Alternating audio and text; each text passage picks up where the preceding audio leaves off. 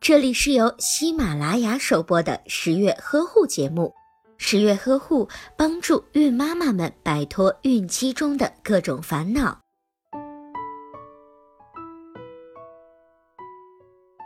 当准妈妈出现皮肤过敏的情况时，一般都不会对胎儿造成不良影响。但是如果准妈妈乱用药物，某些药物就有可能会进入到胎盘，妨碍胎儿的生长发育。从而导致胎儿出现畸形等情况，所以准妈妈一旦出现皮肤过敏的情况，不要私自买药，要立即去医院就诊。皮肤过敏的护理方法为：一、保持个人卫生和环境卫生，穿着透气的纯棉衣裤，千万不要随便的抓挠皮肤，这样很有可能会加重过敏的症状。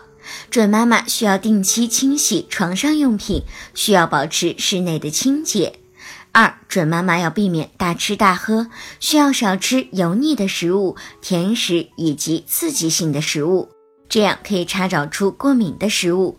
准妈妈需要少吃调料多的食物，例如卤味等食物。